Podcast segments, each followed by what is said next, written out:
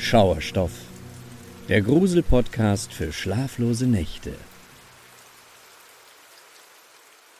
Lichter am Horizont.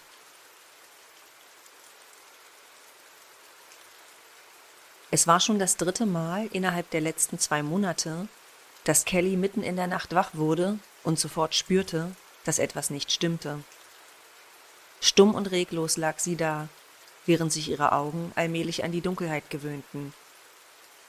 Dann sah sie wieder genau das, wovor es ihr schon seit Wochen graute.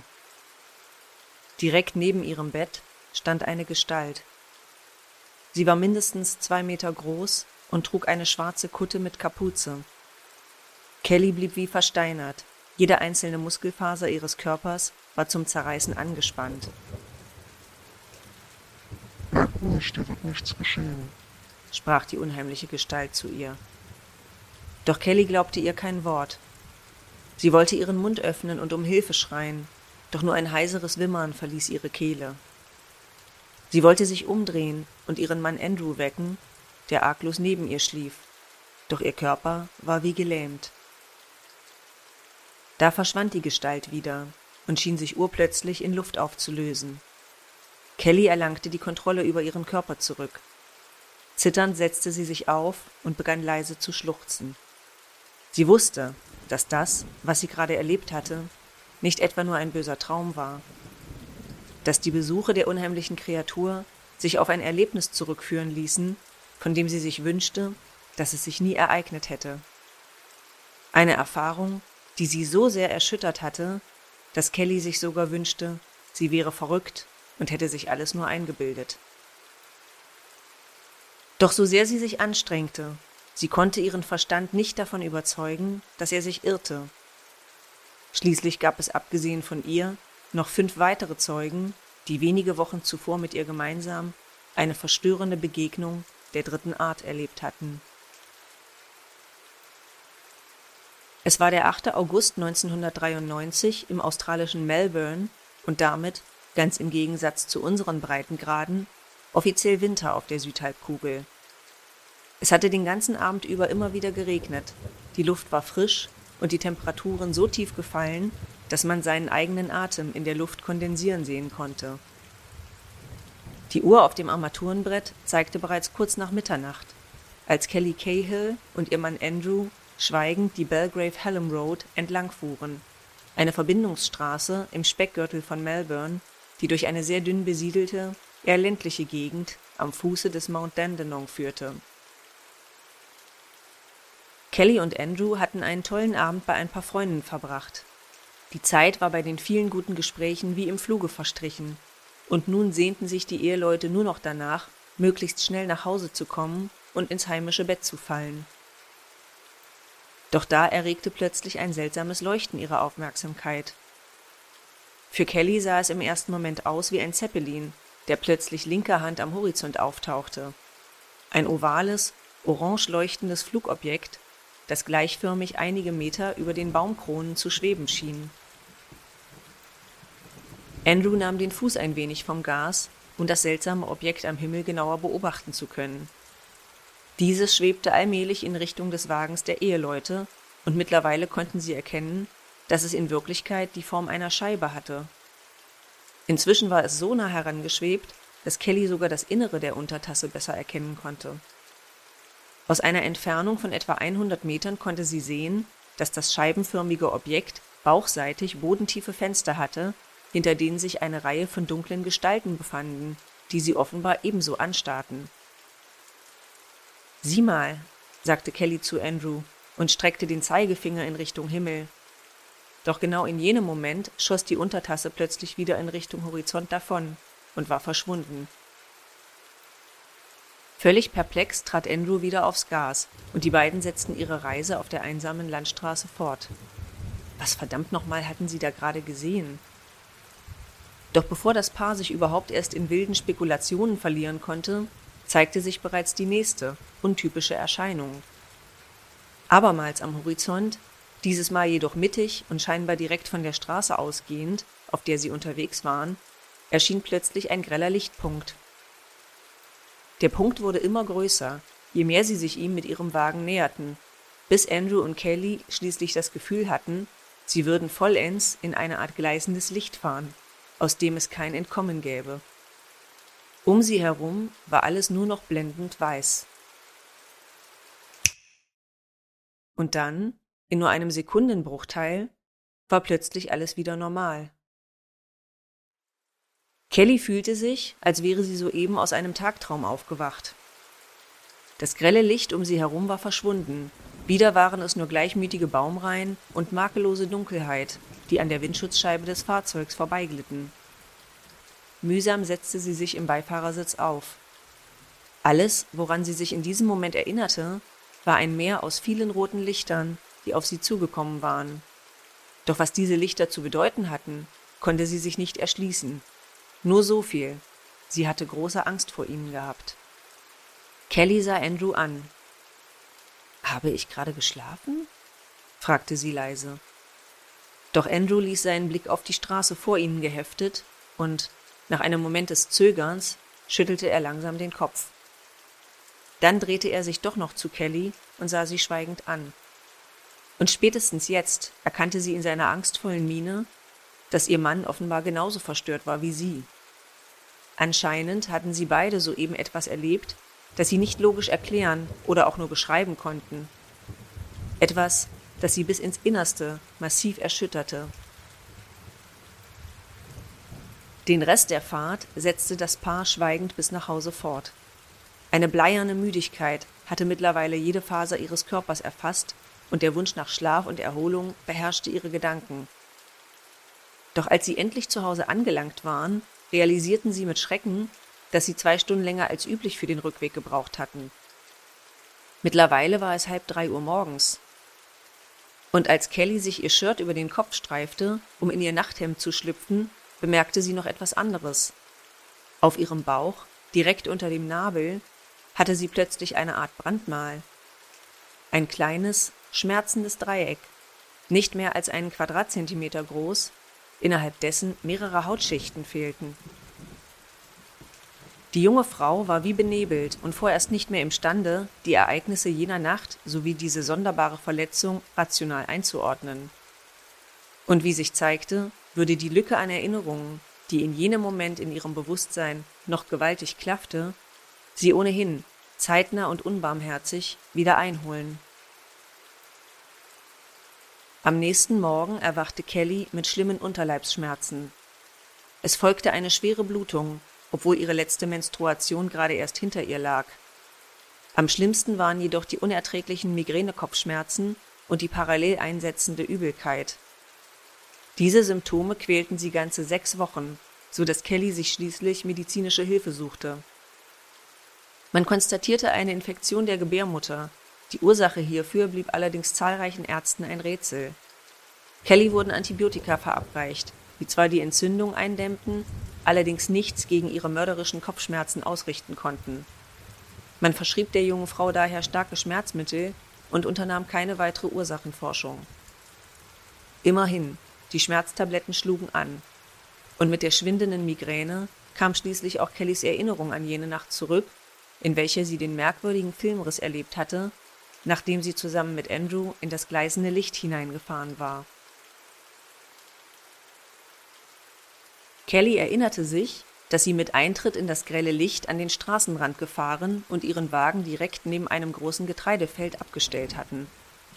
Dort entdeckten sie wieder das seltsame Flugobjekt, oder besser, es zu übersehen war nun absolut unmöglich. Mit einer Länge von etwa einem halben Fußballfeld und einer Höhe von mindestens zehn Metern schwebte über ihnen eine gigantische Untertasse. Fasziniert stiegen Kelly und Andrew aus dem Wagen und traten vorsichtig an den schwebenden Koloss heran. Erst jetzt bemerkten sie auch, dass sie offenbar nicht die einzigen waren, die gerade Zeugen dieses unglaublichen Flugobjektes wurden. Etwa 100 Meter entfernt stand ein weiterer Wagen, aus welchem ein Mann und zwei Frauen getreten waren, ebenfalls den Blick gebannt in Richtung Himmel gerichtet. Und wiederum weitere 50 Meter entfernt stand noch ein Fahrzeug, dessen Fahrer, ein Mann mittleren Alters, ebenso ausgestiegen war. Gebannt starrten alle Zeugen nach oben und warteten, was als nächstes geschehen würde. Doch nur einen Moment später bereuten sie bereits, so fasziniert und naiv gewesen zu sein. Unter dem Raumschiff, in der Mitte des Kornfeldes, erschien plötzlich eine dunkle Gestalt. Kelly spürte, wie ihr Herz kurz aussetzte.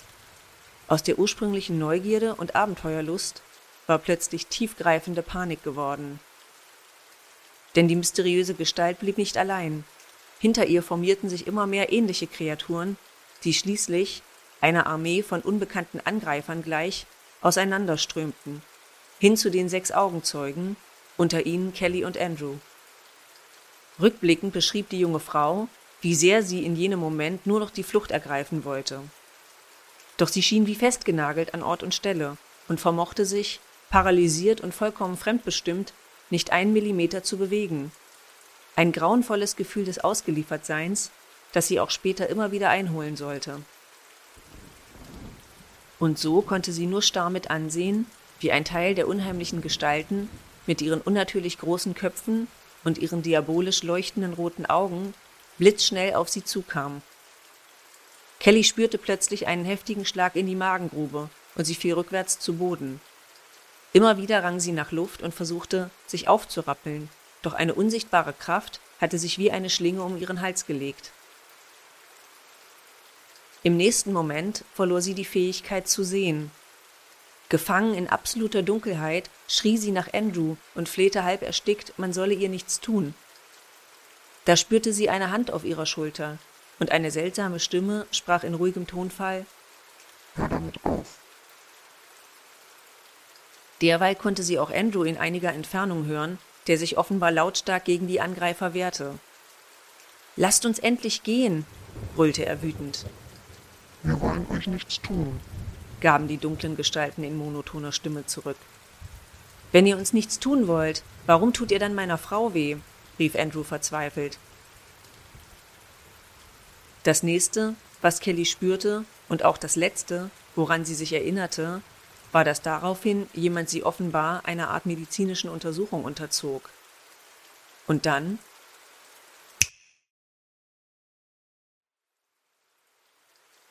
Kelly und Andrew fanden sich wie bereits beschrieben urplötzlich in ihrem Wagen wieder und waren wieder auf dem Weg nach Hause. So, als sei das alles nicht passiert. Mit dem Moment, wo die verdrängten Erinnerungen an diese unheimliche Begegnung der dritten Art sich ihren Weg an die Oberfläche gebahnt hatten, wandten Kelly und Andrew sich an verschiedene Spezialisten, um ihrem Erlebnis auf den Grund zu gehen. Insbesondere Kellys detaillierte Erinnerungen und das merkwürdige Brandmal auf ihrer Haut brachte dem Fall auch viel öffentliches Interesse in ganz Australien ein. Waren die Eheleute Kelly und Andrew Cahill tatsächlich von Außerirdischen manipuliert und misshandelt worden? Um dieser These auf den Grund zu gehen, wurde das Feld, über welchem die Zeugen das Raumschiff gesehen haben wollten, ganze 18 Monate lang untersucht. Man unterteilte das Areal mit Hilfe von Bändern und Pflöcken in einzelne Quadrate, jedes jeweils einen Quadratmeter groß. Bodenproben wurden genommen, unendlich viele Fotos gemacht und auch die elektromagnetische Strahlung wurde wiederholt gemessen. Hierbei fand man zunächst eine besondere Anomalie, die sich in ein direktes Verhältnis mit Kellys körperlichen Auffälligkeiten setzen ließ. Luftaufnahmen des Areals förderten ein ca. 20 Meter großes Dreieck zutage, das genauso aussah wie das Brandmal unter Kellys Nabel. Dabei handelte es sich jedoch nicht um einen Abdruck im Getreide. Das Feld war in dieser speziellen dreieckigen Form mit sogenanntem Pyren kontaminiert, einer Kohlenwasserstoffverbindung, die als hochgradig krebserregend gilt. Während Wissenschaft und Behörden noch nachzuzeichnen versuchten, wie derartige Mengen Pyren auf das Feld gelangen konnten, ging der körperliche und psychologische Terror für Kelly und Andrew auch in den Monaten nach der unheimlichen Begegnung weiter. Auch als die schweren Blutungen überstanden waren, wurde Kelly weiter von einer albtraumhaften Kreatur heimgesucht, die, wie eingangs erwähnt, einige Male nachts neben ihrem Bett auftauchte. Das Ehepaar musste sich außerdem monatelang mit diversen elektronischen Problemen in ihrem Haus herumschlagen. Dies betraf nicht nur das bekannte Phänomen von scheinbar selbstständig laufenden Geräten, die niemand eingeschaltet hatte. Vor allem Kelly war anscheinend permanent elektrostatisch aufgeladen und holte sich vermehrt kleine Elektroschocks ab. ironischerweise an Materialien, die nicht mal leitfähig waren, wie etwa Holz oder Stein. Rückblickend stellten sich vor allem Skeptiker die Frage, warum man den Cahills und insbesondere Kelly so viel Glauben schenkte, als diese ihre ungeheuerliche Geschichte schilderte. Zumal Andrew die ganze Erfahrung anfangs zwar nicht offiziell bestritt, sich jedoch im Zuge der Ermittlungen immer weiter aus der Öffentlichkeit zurückzog, selten Stellung nahm und anscheinend alles lieber vergessen wollte. Es sollte mehrere Monate dauern, bis Andrew sich vollends offenbarte und klar einräumte, dass er Kellys Schilderungen eins zu eins genauso erlebt hatte. Und mehr noch, er hatte schon vor dem Zwischenfall in jener Augustnacht einige unbekannte Flugobjekte in der Region gesichtet. Was die Cahills allerdings lange Zeit nicht wussten, auch die anderen von Kelly beschriebenen Augenzeugen hatten ihre Aussagen gemacht, und die wiesen erstaunliche Parallelen zu den Angaben der Eheleute auf. Später erfuhren Kelly und Andrew, dass in einem der weiteren Fahrzeuge ein Mann namens Bill, dessen Ehefrau Glenda und eine Freundin namens Jane gesessen hatten. Und in einem dritten Wagen, der auf dem Feld noch weiter entfernt gestanden hatte, saß außerdem ein Mann namens Dave, der obendrein ein hochrangiger Regierungsbeamter war. Alle Parteien hatten sich, weder vor noch nach dem Zwischenfall mit dem unbekannten Flugobjekt, jemals persönlich getroffen, und dennoch war die Ähnlichkeit ihrer Schilderungen absolut beeindruckend. So hatten die Forscher die Augenzeugen beispielsweise aufgefordert, eine Zeichnung der fliegenden Untertasse anzufertigen. Alle Beteiligten, abgesehen von Andrew, der an dem Test zu jenem Zeitpunkt nicht teilnehmen wollte, malten ein scheibenförmiges Flugobjekt mit runden, bodentiefen Fenstern. Auch die Darstellung der unheimlichen dunklen Gestalten wiesen sehr große Parallelen auf. Hinzu kam, dass neben Kelly auch Glenda, Jane und Dave ein dreieckförmiges Brandmal auf ihrem Bauch entdeckt hatten. Die beiden anderen Frauen hatten ebenso wie Kelly in den Wochen nach dem Ereignis schwere gynäkologische Probleme, und auch Glenda wurde immer wieder von einer traumatischen Erinnerung heimgesucht, wie jemand sie gegen ihren Willen körperlich untersuchte. Dennoch gab es allerdings auch Unterschiede bei den Schilderungen der sechs Augenzeugen. So etwa hatten die Zeugen aus den anderen Autos die unheimlichen Besucher zwar in ähnlicher Weise wahrgenommen, allerdings konnte sich niemand an die leuchtend roten Augen erinnern, die Kelly beschrieben hatte. Andererseits waren alle außer Kelly und Andrew wiederum davon überzeugt gewesen, von dem Raumschiff sei ein durchdringendes Vibrieren und Summen ausgegangen. Dieses hatten die Cahills allerdings nicht wahrgenommen. Im Übrigen meldeten sich im Zuge der Untersuchungen noch weitere Augenzeugen aus der Region, die das unbekannte Flugobjekt zumindest aus der Ferne gesehen haben wollten. Die vielen externen Zeugen trugen also noch einmal mehr dazu bei, dass man den Fall nicht als Hirngespinst abtat, sondern eindringlich untersuchte.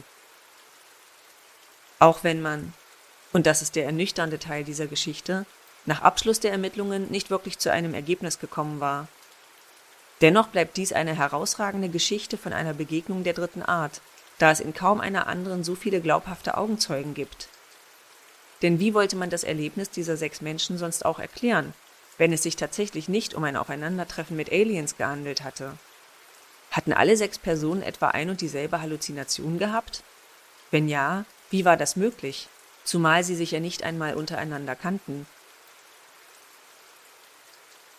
Was auch immer sich damals im Jahr 1993 am Fuße des australischen Mount Dandelong zutrug, es dürfte auch nach über 30 Jahren seine Spuren bei allen Beteiligten hinterlassen haben.